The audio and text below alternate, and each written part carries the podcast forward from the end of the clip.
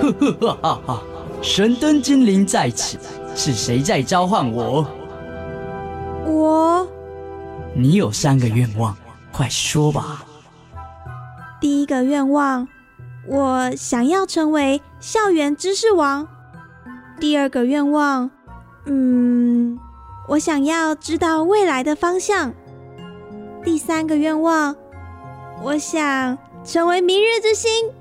呵呵哈哈，看来这里不需要我啦，因为因为每周一晚上十一点半，校园 DJ 秀，你想要的全都有。Are you ready? Let's go.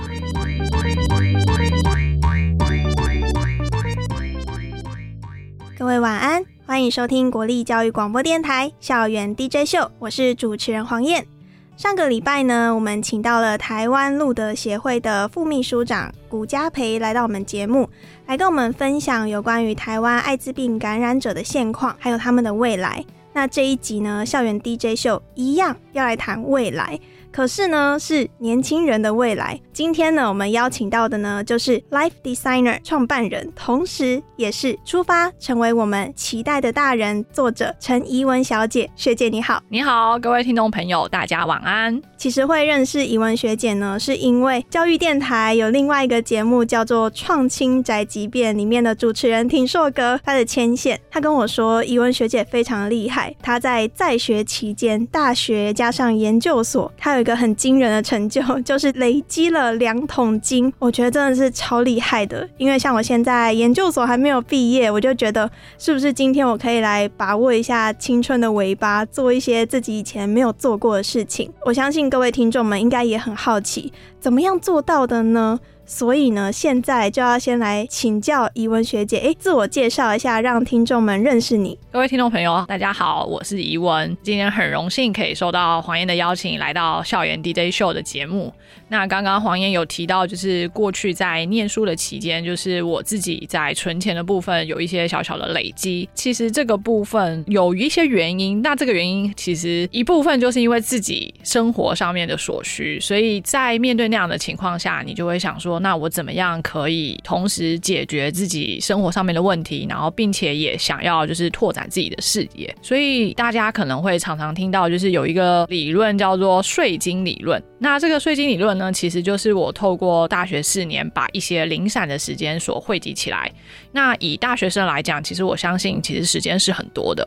包含现在假设工作了或者是上班了，我们还是有机会可以从早晨的时间或者是晚上睡觉之前挖出一些时间。那我觉得，如果我们都会觉得自己经验不够的话，那是不是可以就是透过时间来帮助自己累积额外的东西？很推荐大家可以翻翻我的书《出发成为我们期待的大人》，然后里面有一些比较详细的介绍，那希望可以帮助到大家。其实学姐也有提到，就是关于金钱储蓄方面。了解学姐的独门心法之前，我觉得很好奇的是，金钱对你来讲，你的定义会是什么？哎，这个问题很棒哎，就是很难得可以有人问这么 detail 的东西。就是我觉得金钱对我来说有一些转换过程。以前小时候就是很单纯的觉得，哇，这就是可以买自己想要的礼物的一个很单纯的想法。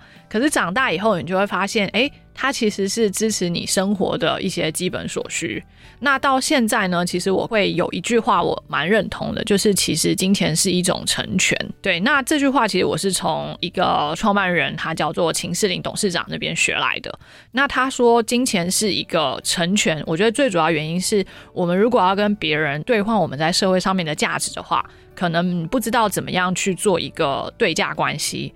对，但如果你可以透过一个平台，那我觉得它可以完成我们可能想做到，但是自己还没有那个能力的一个价值。那其实它就是一种，我把我的能力转换成另外一种价值，你也把你的能力换成另外一种价值，我们一起用我们的这个价值去让这个社会变好。其实，在书里面有看到学姐就是把钱比喻成通行证，对，就是可以引领自己去探索世界的更多可能性。嗯，对我觉得其实这个比喻，我相信各位听众们。应该也蛮好理解的，因为学姐的书就是很浅显易懂，可是又告诉你很多人生大道理。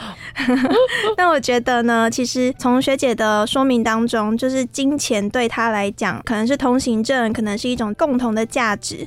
那我也想要请问学姐是如何达成开源跟节流，然后呢，在在学期间成功的达成您说的小小的累积，但我觉得太谦虚了。哦，好啊，开源跟节流这两个可能没有办法只有择一进行。对我来说，我当时其实用的方法就蛮愚蠢的，就是比较算是。直接用自己的劳力去换取。那我先简单介绍我的方法，但是等一下也有一些，呃，我觉得如果再让我走一次的话，我可能会修正的地方。那我基本上就是利用学校下课以后的时间，然后还有礼拜六、礼拜天。所以如果认真去做简单的计算的话，假设我们这样来算，每天下课可能六点或七点，那你到晚上十点回到家的时间大概有三个小时左右。所以一个礼拜有五天，那这样就有十五个小时。那加上礼拜六或礼拜天，平均一天我们算六个小时就好。所以一整周下来呢，你将近就会有。以自己个人来说，你将近就会有三十个小时都是你自己的时间。那你一年有五十二周，你又有大学四年，你再把它乘上现在的时薪的话，基本上从这样子累积下去，它就是一笔很可观的数字。所以你要累积，其实是很有机会的，只是你要去思考说，那你要用什么方法把这样子的时间转换成你的价值。那我刚刚说，就是我自己现在反过来想，我会想要修正的地方，反而是。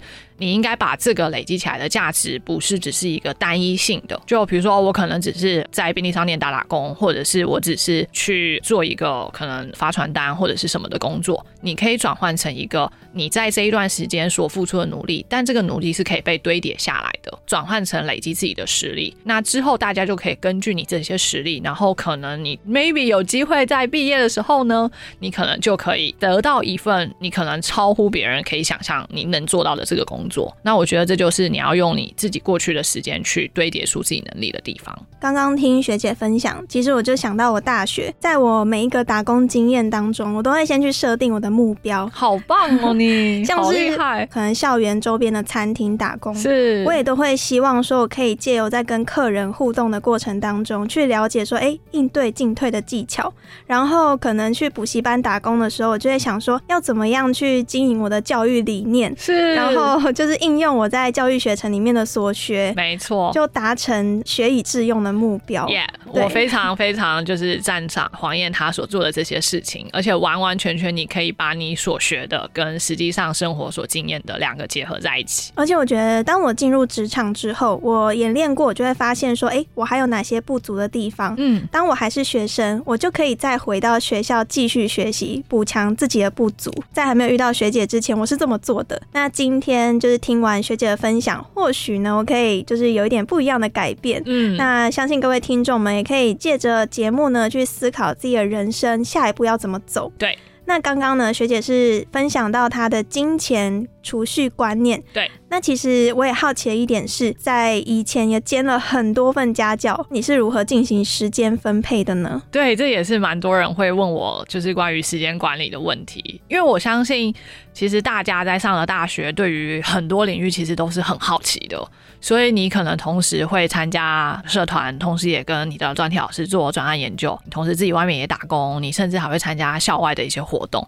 所以我相信每一个大学生，如果他自己是很有想法的话，基本上一个人参与四到五个活动应该是很基本，所以如果从这个角度去看，很多人就想说，那怎么办？我到底要怎么样分配我的时间？第一个就是你在大一的时候，我觉得你都可以先去参与看看，但是你一定要先看过，不要只是听别人说，不要让你自己的觉得或者是以为是建立在别人的嘴巴里面，而且你下次再遇到他的时候，你才知道我确定要，或者是哎我确定不要。时间管理我觉得很重要，就是要先理清到底你要什么或不要什么。可是大家都会忘记要什么或不要什么，有前面一个很重要的东西就是尝试，就去参与看看。那第二个就是，如果你也真的如你自己的所愿，得到了非常多这些机会的时候，你怎么样分配你的时间？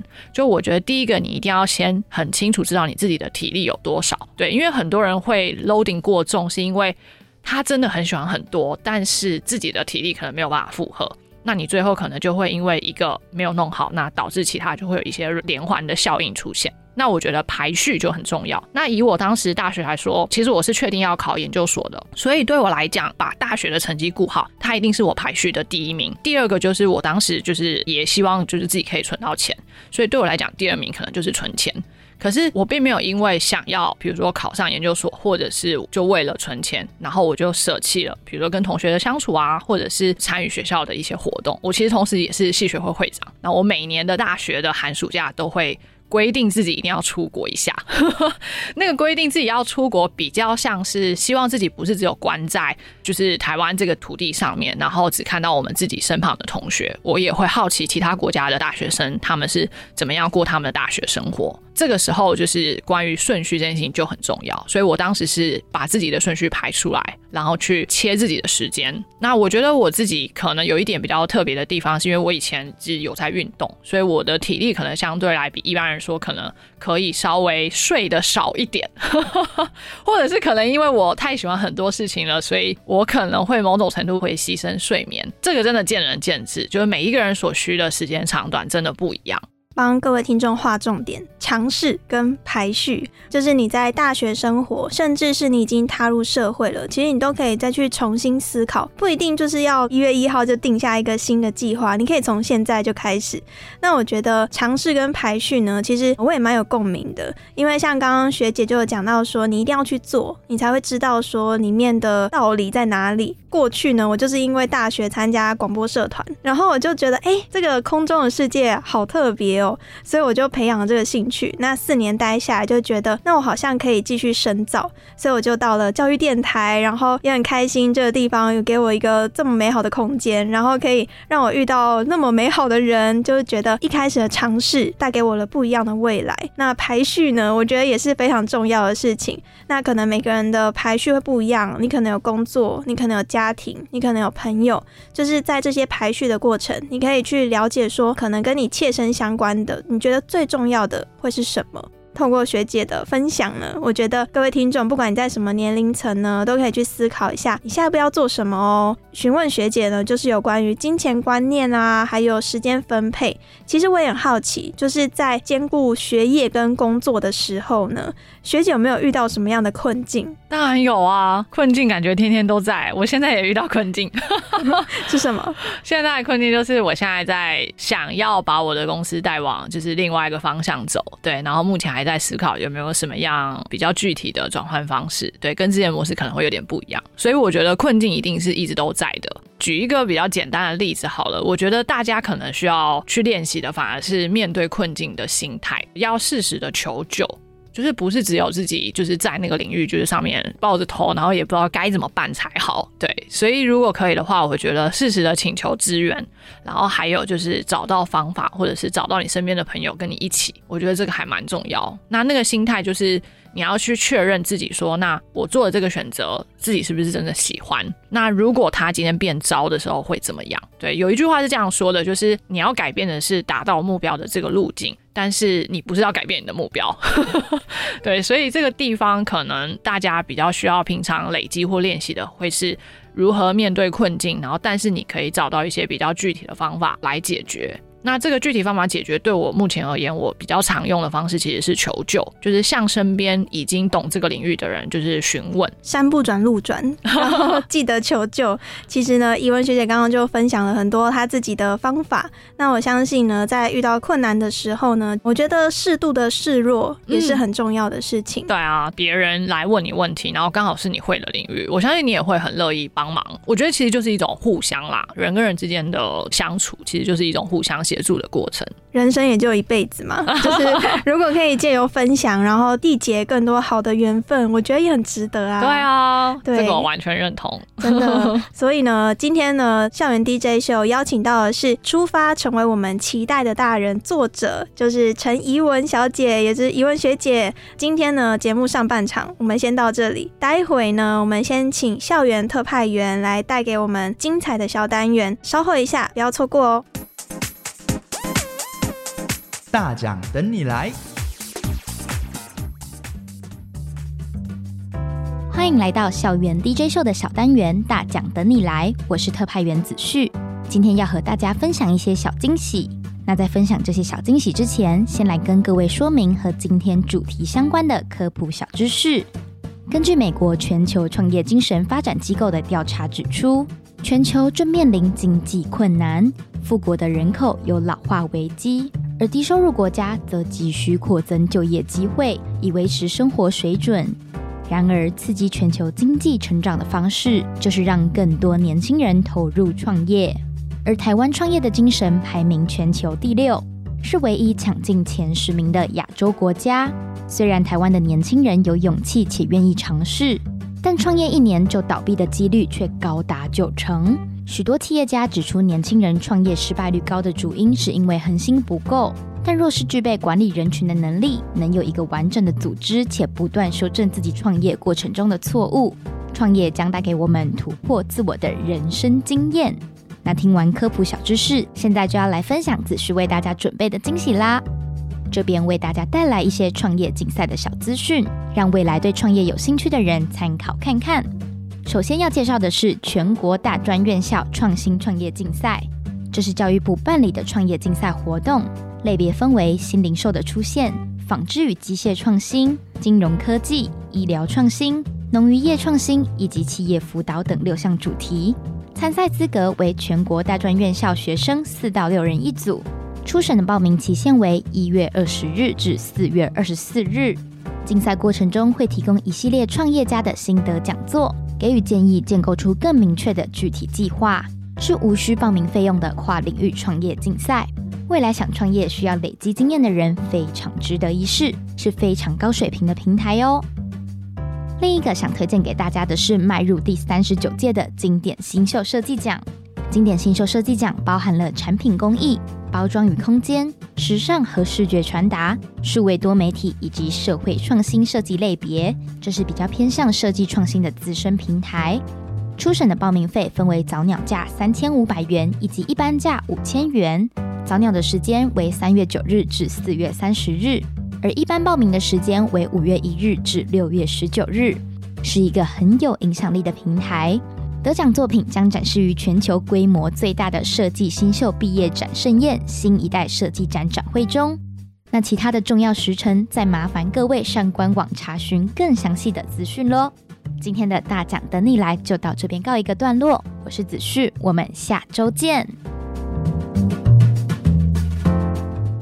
欢迎回到国立教育广播电台校园 DJ 秀，我是主持人黄燕。上半场我们听了很多有关于怡文学姐的分享，那下半场呢，我们要继续请教学姐，她在人生规划上面有什么样不一样的体验呢？学姐你好，嗨，各位听众朋友，大家晚安，大家好。那延续刚刚上半场的话题，就是有关于兼顾学业跟工作。那我其实有点想把领域扩大一点，除了学业还有工作之外。未来啊，踏入职场，或者是呢，你的日常生活中的休闲娱乐。那我想要请问学姐的是，这么多的层面，平衡的方式是什么呢？自从啊有 Line 啊有 Facebook 这些通讯软体以后，我相信大家平常生活也可以感受得到。你已经很难可以把所谓的工作或者是上学，然后跟所谓的下课跟下班就是分开来。会回到刚刚上一段跟各位听众朋友分享的，就是你可能要从最一开始的选择先把它 setting 好。但很多听众朋友可能会想，可是我都已经选了怎么办？我都已经接了这些工作。那我觉得你自己可以设定一个时间，就比如说我接了这个案子，或者是我做了这个选择，那我可能就是完成到今年五月，或者是今年八月，就你自己给一个时间，然后也自己设定一个目标。如果这个时间跟目标都到了，你觉得你那个热情还是在，那我觉得你就可以继续。我觉得因为你已经接了，所以自己的负责任的心态，我觉得还是要做完。那像我自己是比较在大学或研究所的时候，我自己会多做一件事，就是因为我觉得机会是很难得的，就是其实是不怕。怕辛苦，但是我们比较会怕没有机会，尤其是刚出社会，对于其他人来说，你就是一个 nobody。怎么样可以让别人看见你，或者是让他知道你有这样子的专长？变成要从把握机会这个角度出发，但是你也知道，就是如果今天能力够好的人，基本上他从把握一个机会以后，后面就会四五六七个机会就一直跑出来。那这个时候你就真的要好好的去筛选，你到底要把哪些机会放进来到你的生活里面。对，所以与其你已经接了十个案子，然后把自己忙得不可开交，不如你一定要先问自己说，那。到底以我的能力来说，我可以揽多少工作？平衡是真的蛮重要的啦。即使你都做着自己喜欢做的事情，可是可能还是会有很累的时候。适时的休息就是为了走更长远的路嘛。对啊，这是老生常谈。工作上面，我就会觉得说，哎，可取代性这件事情也蛮值得重视的。对，没错，就是你对于这个公司来说，你是不是非常有价值的，或者是你只是一个免洗的工人？天哪，你用对词了。对，我觉得有时候还蛮悲伤的。嗯可能听到同年龄的，或者是比我小的朋友，他已经进入职场，进入了两三年之后，会发现他好像就是眼神当中已经没有光了。对，对，就觉得有点哀伤。其实我自己会觉得，如果我今天要去选择一个工作，我可能会去假想我三个月后，或者是我六个月后，甚至一年，嗯，我在这个岗位上，我有什么样其他的发展吗？，对，或者是说我可以变得跟现在不一样，可不可以带一些可以带着走的能力？对，没错。对，我就觉得说，可能接下一份工作的时候，先前的衡量还有考虑也是很重要的。嗯，虽然上一段有讲到说尝试很重要，但是审慎考虑过后的尝试，我觉得应该会让你的行动更有价值。没错，没错，这一个我非常推崇黄燕她所叙述的这一段。那这个地方，我想要顺着黄燕刚刚提供的这个经验给大家，以后也提供一个想法。这个想法是，假设今天社会上没有缺少任何一份工作的时候，那你想做什么？未来当然也会有很多新工作出现，没错，可能我们现在都还想象不到。但是如果你即便是在整个社会都没有提供工作给你，你也还是知道你自己要干嘛的时候，哇，那就太棒啦！你就永远不用担心不会有工作这件事情，嗯而且你会更有目标性的在完成你自己人生想要完成的事。这基本上也是我为什么会把我的公司取名为 Live Designer，其实最主要的原因。因为回到我们身为人这件事情来看的话，我们希望我们人生呈现的样子是什么？我觉得这个还蛮重要的。那刚刚有讲到平衡的艺术，那我其实也很好奇，就是学姐走到现在是什么样的成长过程，哦让学姐会想要创办 Life Designer，然后之后写出出发成为我们期待的大人呢？我觉得第一个是我的爸爸妈妈，其实或者是包含我的爷爷奶奶、外公外婆，其实他们都是很 open 的，就是他们对我的教育就是，你只要有任何想做的事情，你都可以去做，但是你就是自己的安全顾好。然后其实他们还蛮严厉，他们会觉得你如果呃有答应的某一件事情，你就是一定要做到。对，所以我觉得是这两个价值观让我自己有承诺我自己想要做的事情，或者是去追求我自己想要的目标的时候，我觉得我会带自己一定要记得这件事。那当然，第二个我在书里面也有提到，就其实呃我的爸爸他可能就是会有酗酒方面的问题，所以在爸爸的部分，我目前还没有找到一个可以跟他好好坐下来沟通的方式。但是我目前采取的方法就是，OK，那我知道你有这样的问题，可是这个问题可能以我现在的能力，我没有办法解决，因为我没有办法改变我的爸爸嘛，所以我就想说，好，那就先放着。但我还是不要因为家庭背景这样，然后去影响我自己想要追求我自己希望的样子或者是生活。那第三个部分是家庭背景，其实还有影响一个我自己觉得蛮大的原因，应该是我有弟弟妹妹的关系。就是你就会觉得，如果今天家里发生什么事情了，那你不会希望你弟弟妹妹跟你一起逃难啊，或者是什么很过得很刻苦克难。所以其实我第一段有提到，为什么大学要存钱，其实有一部分我自己事后思考，可能是我会觉得，即便是今天家里发生什么事，我也希望不会影响到弟弟妹妹的求学。所以当时存钱有一部分是希望帮他们可以存下来的。可能你在要求独立之前，第一步应该算是金钱上的独立吧。在你还没有找到自给自足的方式，可能暂时只能这样。因为其实我后来出社会以后，也花了一小段时间去思考一件事，就是难道这个世界只能靠金钱来转动吗？有没有一种方式是不需要金钱也能生活的？但真的有哦，你只要可以找到一个自给自足的方式，你其实是可以不需要跟这个社会里面做金钱上的交易。我觉得世界很大，可能我们看到的只是小小的一部分。对啊那我们可能会因为自己的眼界，然后限制了自己。那我觉得就很可惜。那今天呢，我们邀请到怡文学姐来分享。那我觉得就是除了家庭故事之外呢，在书里面呢、学姐有一段就是关于李光头的书写，我觉得印象也很深刻。好，对，记得学姐就有说到说，发现其实最难的一关是自己对自己的看法。这个地方我觉得是非常好，可以跟自我对话跟反省的时候，因为你会一直不断去问自己说，那我到底害怕什么？理完光头会怎么样吗？或者是那别人问我我要说什么？或者是就是想理光头不行吗？对不对？就是这几个都是你可以问自己的东西。什么样的存在可以让你变得不一样？但是这个不一样不是指我要标新立异啊，或者是我一定要很突出啊，或者是我要得到那个 spotlight。这个不一样只是很单纯的让你自己活在这个世界上，你会感到很满足。呼吸跟活着表面上看起来一模一样，但实际上它的背后是很不同的。